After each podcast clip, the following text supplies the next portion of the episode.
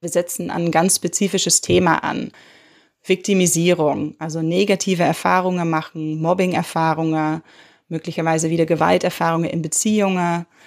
Und wir versuchen das zu verhindern. Also es ist ein Präventionsprogramm, was auch neben, nebenbei laufen kann. Also man kann Psychotherapie machen, das Programm durchlaufen. Leben heißt Veränderung. Der Podcast der Deutschen Psychotherapeutenvereinigung.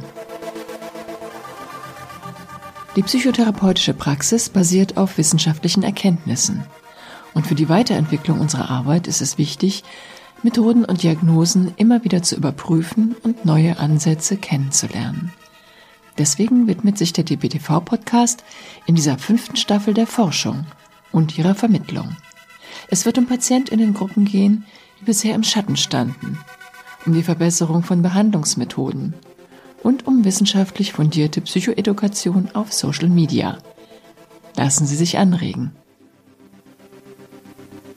Mein Name ist Betteke von Nord. Ich bin 35 Jahre alt, bin Psychologin und äh, bin gerade noch am Ende von meiner Ausbildung zur Kinder- und Jugendliche Psychotherapeutin mit Schwerpunkt Verhaltenstherapie und ich forsche aktuell an der Medical School Berlin im Thema E-Mental Health, beziehungsweise wir bieten ein Online-Präventionsprogramm an für Jugendliche und junge Erwachsene, die nicht bei ihrer leiblichen Eltern aufgewachsen sind. Wir wollen sie schützen gegen Viktimisierungserfahrungen, sodass sie sicherer in ihrem Leben sind. Entwicklung und Erforschung eines E-Mental Health Programms. Empower Youth ist ein Online-Präventionsprogramm für Jugendliche und junge Erwachsene, die nicht bei ihren leiblichen Eltern aufgewachsen sind. Wir würden sagen Fremdunterbringung, als wir mit den Jugendlichen und Betroffenen selber gesprochen haben, fanden die dieses Wort nicht so schön ähm, und deswegen vermeiden wir das meistens. Und es ist ein Präventionsprogramm, womit wir diese Jugendliche und junge Erwachsene Skills und Fähigkeiten mitgeben wollen, ähm, wonach die dann hoffentlich weniger Viktimisierungserfahrungen machen. Das Projekt gab es schon tatsächlich und ich bin, ähm, nachdem ich in der Kinder- und Jugendpsychiatrie gearbeitet habe, ähm, auf der Suche gewesen nach ein neues Forschungsfeld und auf dieses Projekt gestoßen und es hat mich sofort angesprochen. Ich habe das Gefühl, dass über Kinder und Jugendliche in der Jugendhilfe manchmal gar nicht so viel bekannt ist und dass sie vielleicht manchmal gar nicht so beachtet werden, obwohl die Kinder und Jugendliche eigentlich gerade viele negative Erfahrungen gemacht haben schon in ihrem Leben und gerade wahrscheinlich Hilfe brauchen oder Unterstützung. Einschätzung von Online-Programmen. E-Mental Health rückt immer mehr im Fokus, auch wenn man nach Gesetze guckt, die entwickelt werden. Digitalisierung ist ein Bereich, worin wir viel erreichen können. Also es viele neue Möglichkeiten. Wichtig bleibt aber immer, dass wirklich die Effektivität, Wirksamkeit von Programmen, Angeboten untersucht wird. Und dass nicht irgendwas zu früh auf den Markt kommt und dass nicht NutzerInnen irgendwas versprochen wird, was vielleicht gar nicht gehalten werden kann. Das Forschungsziel. Wir möchten in unserem Projekt jetzt gerne herausfinden, ob dieses Programm tatsächlich Jugendliche stärken kann und schützen kann gegen zukünftige Viktimisierungserfahrungen. Und zusätzlich haben wir noch andere Sachen, die wir uns angucken. Also vielleicht hat es auch einen Effekt auf Empathiefähigkeit. Ähm, als Empower Youth Coach ähm, hilfst du andere, du bist vielleicht prosozialer, ähm, vielleicht erkennst du Risikosituationen jetzt auch schneller. Also da kommen noch mehrere Aspekte dazu. Vielleicht fühlst du dich auch besser, weil du andere hilfst und deine Depressivität nimmt ein wenig ab. Wir sind schon zwei Phasen jetzt durchlaufen. Wir haben einerseits wirklich diese Entwicklungsphase gehabt, wo wir mit jugendlicher, junge Erwachsene gesprochen haben, gefragt haben, was würdet ihr sehen wollen in so einem Programm, was wäre euch wichtig, was möchtet ihr gar nicht sehen, wie zum Beispiel Fremdunterbringung. Und danach haben wir eine Pilotphase durchgeführt und wir konnten da schon anhand auch von den Rückmeldungen, wertvolle Rückmeldungen und Beispiele, die wir auch von unseren Jugendlichen bekommen haben, ein Programm entwickeln, was in der Pilotphase sehr gut ankam. Wir haben da sehr positive Rückmeldungen bekommen, dass es interaktiv sei, kurzweilig und ähm, haben danach relativ wenig verändert und sind dann direkt übergegangen zur Randomisierungsphase. Die Studienteilnehmerinnen und das Programm.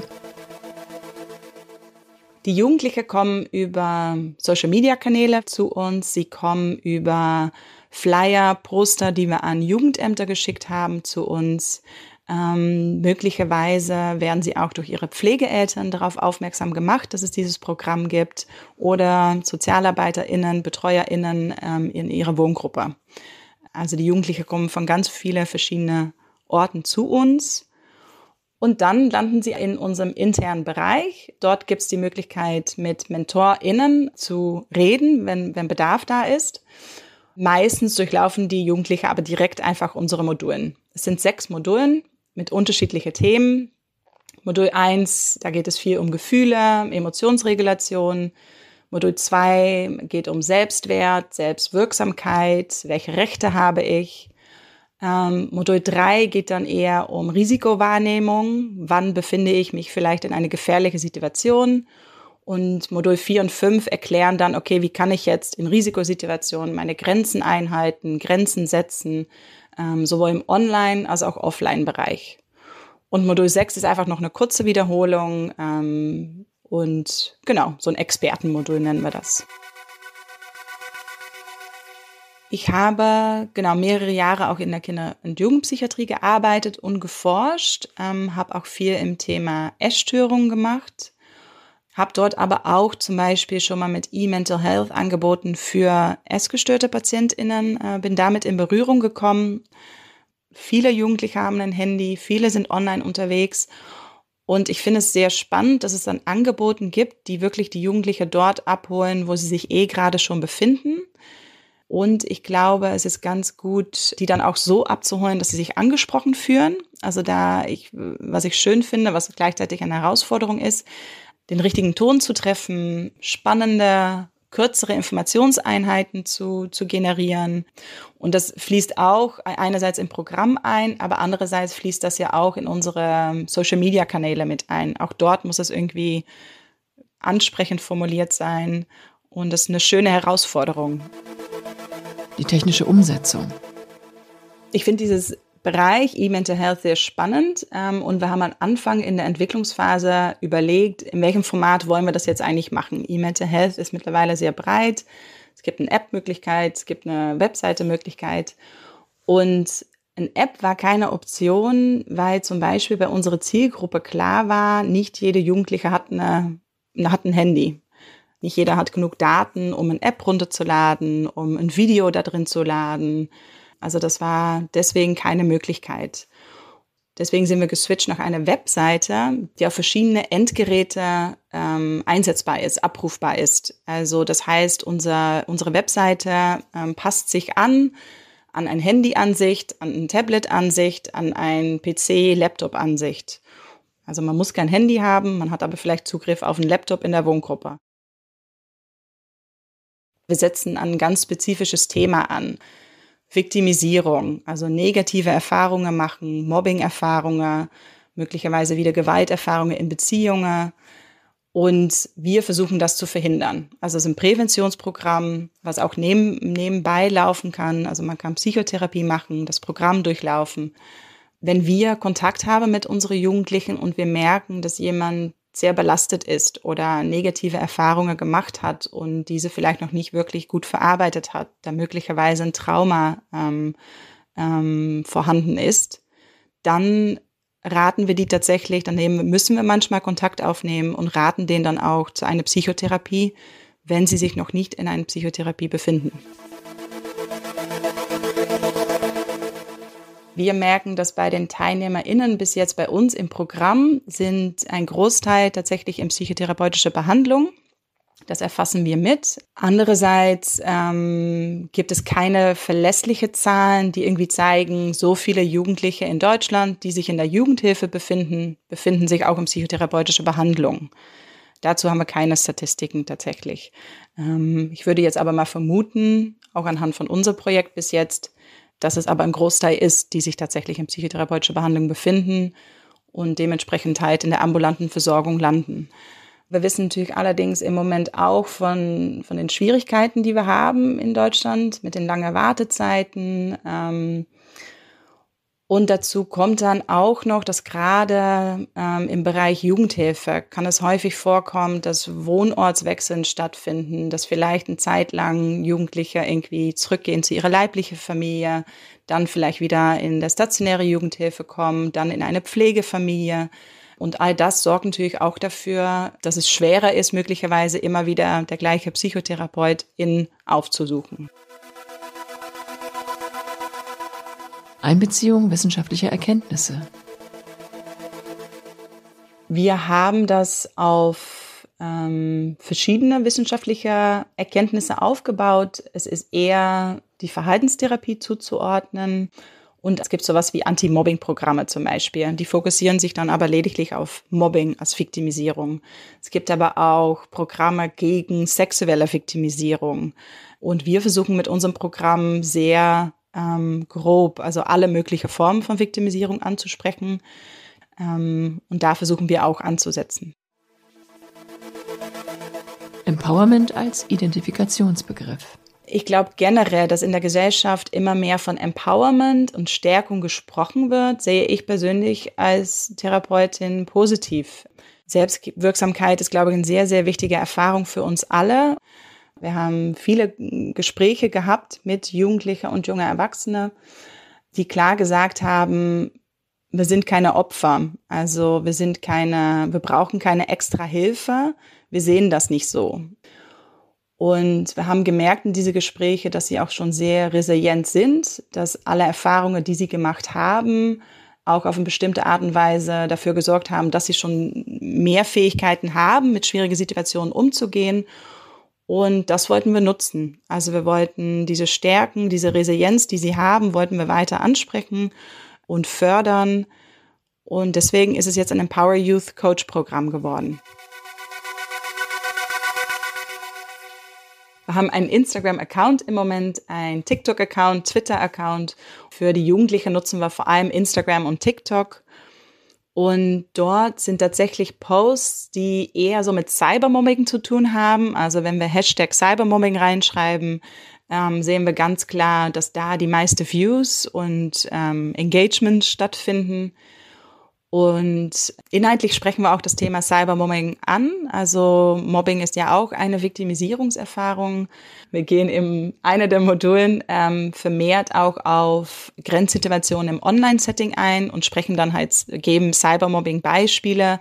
Wie gehe ich damit um? Darf ich Screenshots machen? Was darf ich dann damit machen? Darf ich die dann an der Polizei weitergeben oder an meine Lehrerin oder Eltern? Genau, also Cybermobbing ist ein großes Thema. Umgang mit den Schwierigkeiten bei der Forschung. Die größte Schwierigkeit, glaube ich, jetzt beim Erforschen von Programmen ist tatsächlich Compliance oder Adherenz. Also, dass Jugendliche tatsächlich, so wie es in der Studie geplant ist, alle Module wöchentlich durchlaufen und ähm, im, im gleichen Tempo ähm, und dann am Ende auch nochmal bei der Abschlusserhebung teilnehmen.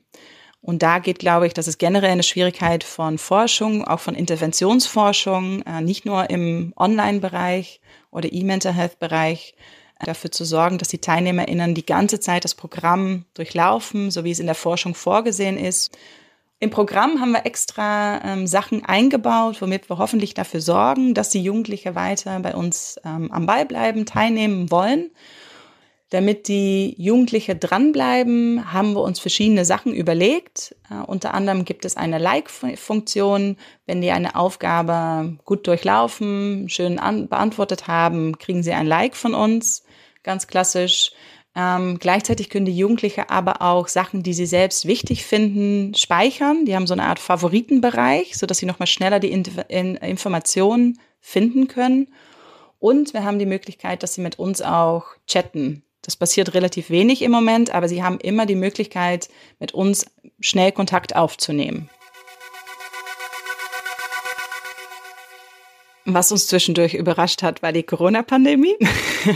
Das war natürlich für unsere Planung vom Projekt, ähm, also es war nicht mit eingeplant und hat einiges verzögert.